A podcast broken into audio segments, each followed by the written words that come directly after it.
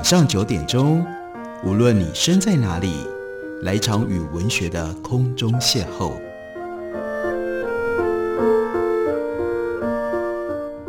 杨照谈书，邀您一同遨游文学世界，认识古今中外的经典之作。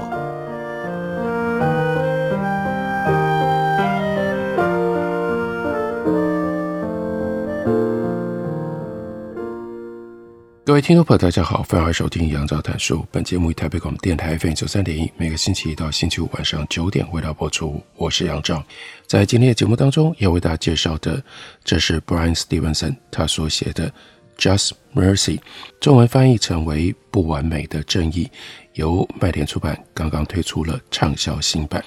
Just Mercy 这是有双重的意思，可以把它读作就只是宽恕。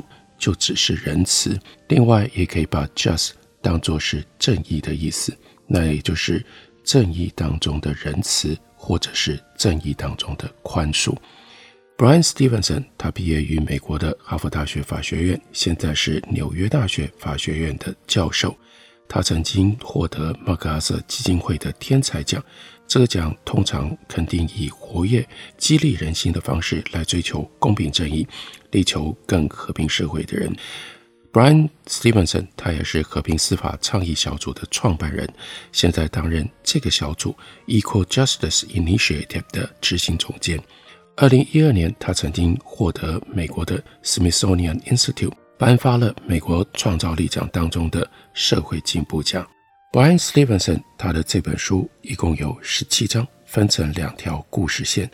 单数章以被错误定罪的 Water 这个案子呢，故事作为主轴；双数章则穿插作者在过去三十年当中，曾经为许多受虐或者遭忽视的未成年犯罪者、弱势者、精神异常者等辩护的案例。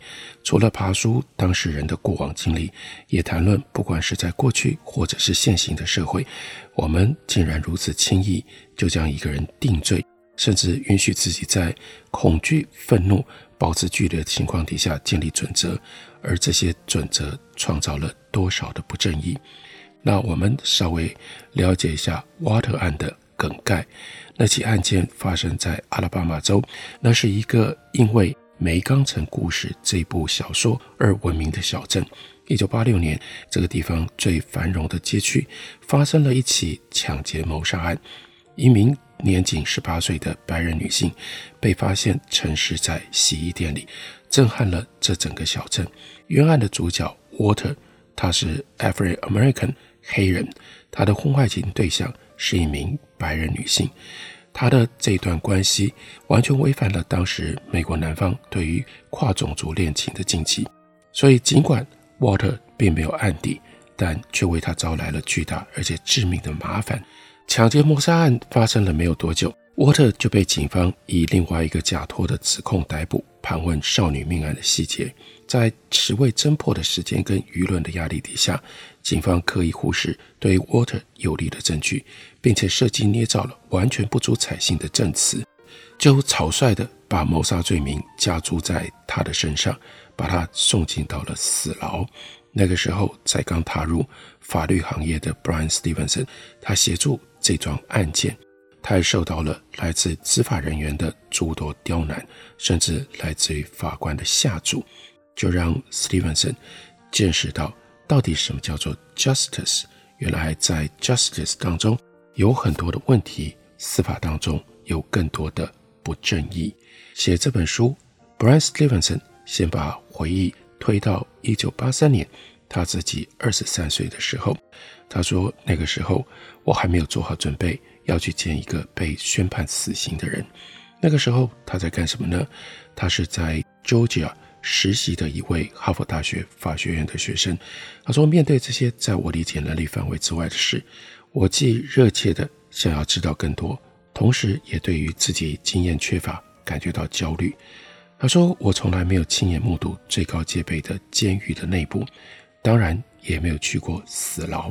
一得知在没有律师陪同下，我必须独自探访这名受刑人的时候，我只能够尽力不让自己的惊恐情绪表露出来。”他在哪里呢？在 Georgia 的 Jacksontown，这是相对荒凉的一个小镇，而死牢正位于 Jacksontown 郊区的一座监狱里。他说：“我独自从 Atlanta 沿着国道第七十五号公路一路开车往南，随着目的地越来越近，我的心也跳得越来越激烈。当时的我还没有真正理解死刑，甚至从来没有选修过刑事诉讼方面的课程，更遑论日后背得滚瓜烂熟的死刑诉讼复杂的上诉程序，连最基本的概念都没有。”签下实习合约的时候，没有顾虑太多，也没有想到自己真的有和死刑犯会面的机会。老实说，那个时候我自己到底是不是真心想要成为一名律师，都还搞不清楚。随着乡野公路标志牌上的数字不断的下降，越来越觉得，哎呀，让对方见到我，他一定会很失望。他回溯了一下他自己在走上律师的这条路。有过一些曲折的过程。大学时候，他主修的是哲学，而且呢，一直要到大四的那年，他才意识到，毕业之后应该不会有人愿意付钱让他去谈哲学之道。于是就焦急的必须要找寻毕业后的计划。把他带向法学院的主要原因是，其他学科的研究计划大多都要求要有一定的知识基础才能够去念研究所。只有法学院看起来不需要，在 Harvard 可以一边读法律一边读 Kennedy School of Government 的公共政策硕士，这对 Stevenson 来说很有吸引力，因为当时他还不确定自己人生到底想要追求什么。他说：“但我很清楚自己必须为生活困苦的人、美国历来种族不平等的现况尽一份心力，并且致力于追求。”人与人之间的公正平等，未来想做的事，是那个时候的我已经从生活当中看见，并且感觉到好奇，只是当时仍然无法将这些元素拼凑出一条清晰的挚爱道路。回想大学入学不久，我就担忧起自己是否做了错误的决定。对一个来自于 Pennsylvania 那样一个小镇的人来说，能够获得哈佛大学的入学许可。可是到了第一学年快要结束的时候，就逐渐感觉到幻灭。当时的哈佛法学院令人神经紧绷，特别是对于一名那个时候二十一岁的年轻人来说，许多教授是采取 Socratic method 那样的一种对话法来授课，直接重复并且对立的问答辩论。这种方式所附带的效果，其实是羞辱那些没有做好准备的学生。课程的内容非常的艰涩，和最初让我萌生选读法律的念头跟动机，也就是前面所提到，希望对于社会上的种族还有贫穷议题能够有所发挥，看起来毫无关联。而那个时候，大部分同学都已经取得了硕博士学位，或者曾经在颇具声望的法律事务所担任 paralegal 律师助理。他自己呢，相关的经历是一片空白。他说：“我比同学们更强烈感受到自己所欠缺的相关历练和实务经验。学期开始一个月之后，法律事务所陆续来校面试，就看到同学们穿上昂贵的西装，并且登记去领取飞往纽约、旧金山、洛杉矶或者是 Washington D.C. 的机票。我们忙乱地打理衣着，到底是为了什么？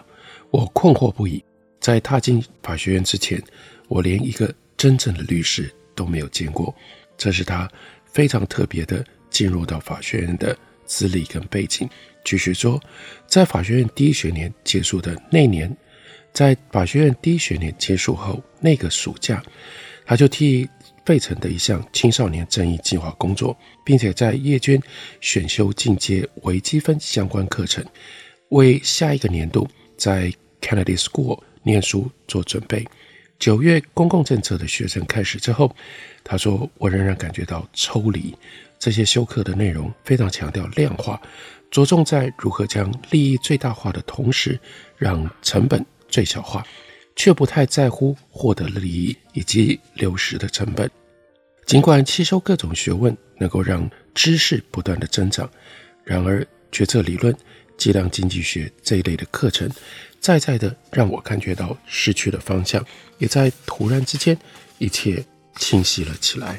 我发现法学院难得提供了一门关于种族和贫穷诉讼的一个月密集课程，并且由非常有名的 NAACP 全国有色人种协进会法律保护基金会一位代表律师 Bartlett 来授课。不同于大多数的课程，这门课带领学生走出校园，要求学生以一个月的时间在组织里面实践一些社会正义的工作。他说：“我积极的争取选修这一门课，所以在一九八三年的十二月，他在前往 Georgia Atlanta 飞机上，预计在南方受刑人辩护委员会待上几个星期，就是因为这一连串的遭遇。”包括他对于现实的社会正义的关心，才会让他在这个时候几乎毫无准备，也知道自己准备不足，而要去面对一位死刑犯。我们休息一会儿，等我回来继续聊。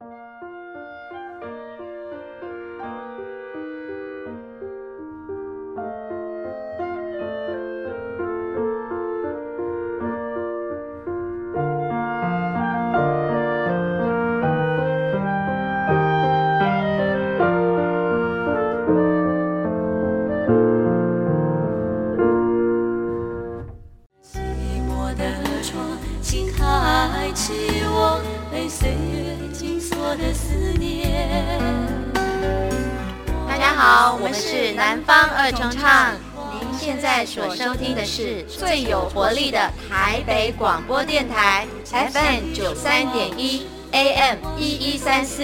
我是否还算是你的从前？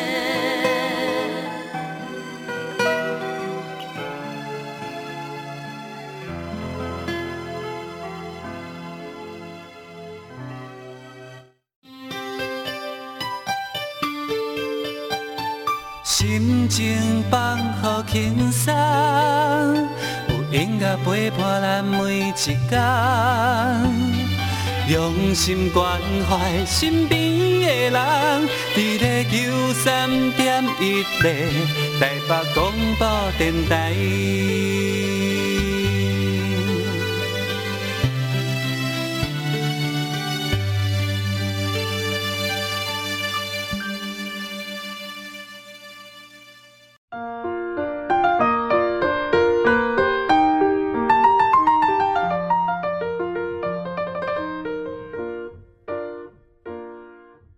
感谢您继续收听《杨照谈书》。本节目于台北广播电台 FM 九三点一，每个星期一到星期五晚上九点，为大家播出到九点半。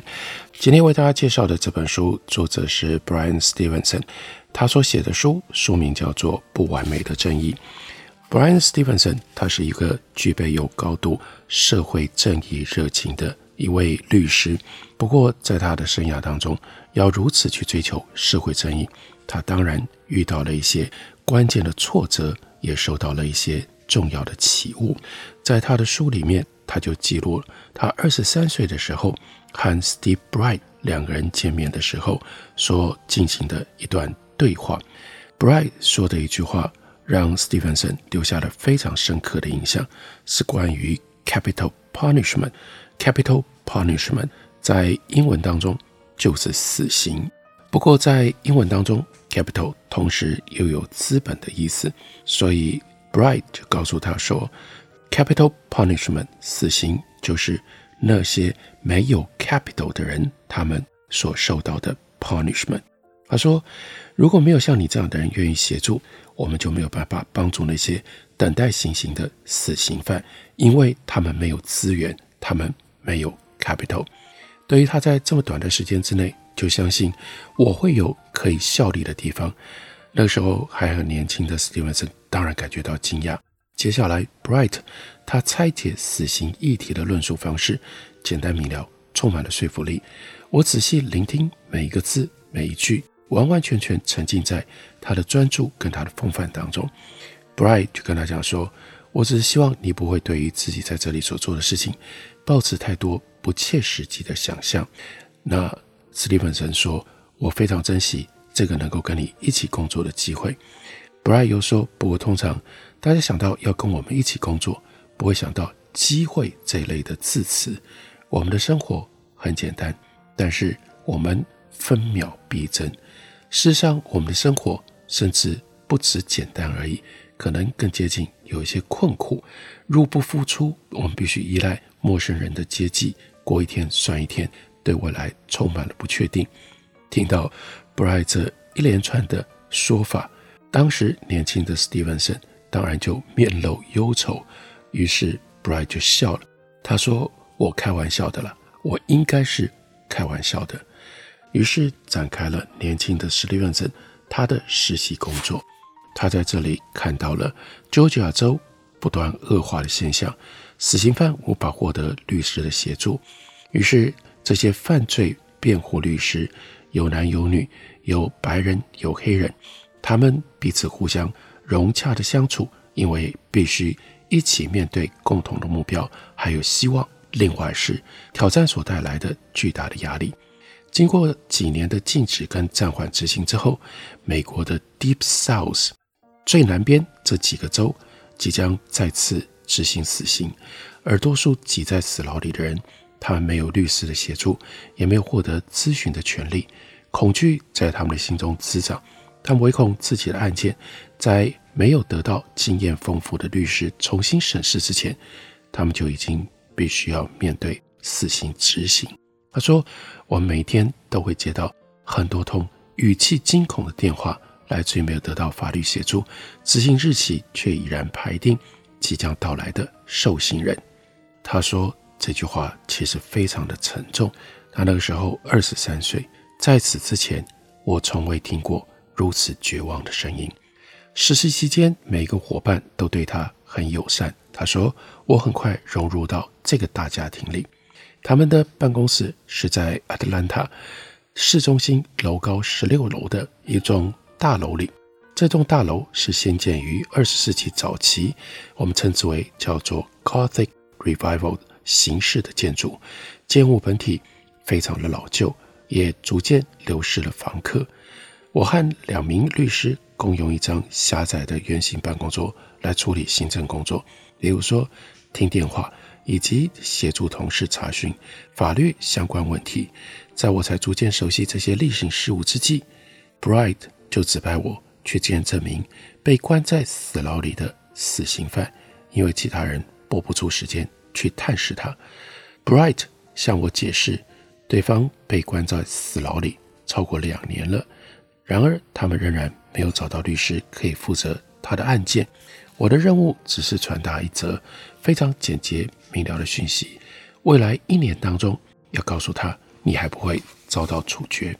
所以开车经过 Georgia 郊区大片农田和森林，他就一路想象在排练看到这名男子的时候，他的台词必须要一次又一次练习自我介绍。接着呢，就看到了。一道骇人的带刺铁丝围栏，还有乔治亚州立诊断与分类中心的白色警戒塔矗立在眼前。停下车，在办公室里，我们通常昵称这里是 Jackson，以至于乍见到这个机构的正式名称出现眼前的时候，感觉到些许的不适应，因为叫做 Georgia Diagnostic and Classification Center，这个名字听起来很冰冷。好像是要治疗什么一样。停好车，找到了监狱的入口，走进这栋大楼。大楼里每一处空间的进入区域，无不设置了金属条状的障碍物。我走过阴暗的长廊，还有都是栅栏的通道。内部设计无疑说明了这是让人很难久待的场所。我走下一段隧道一般的阶梯，前往法律探访区。每一个踏在洁净无瑕的瓷砖地板上的脚步所发出的回声，都暗示着不祥。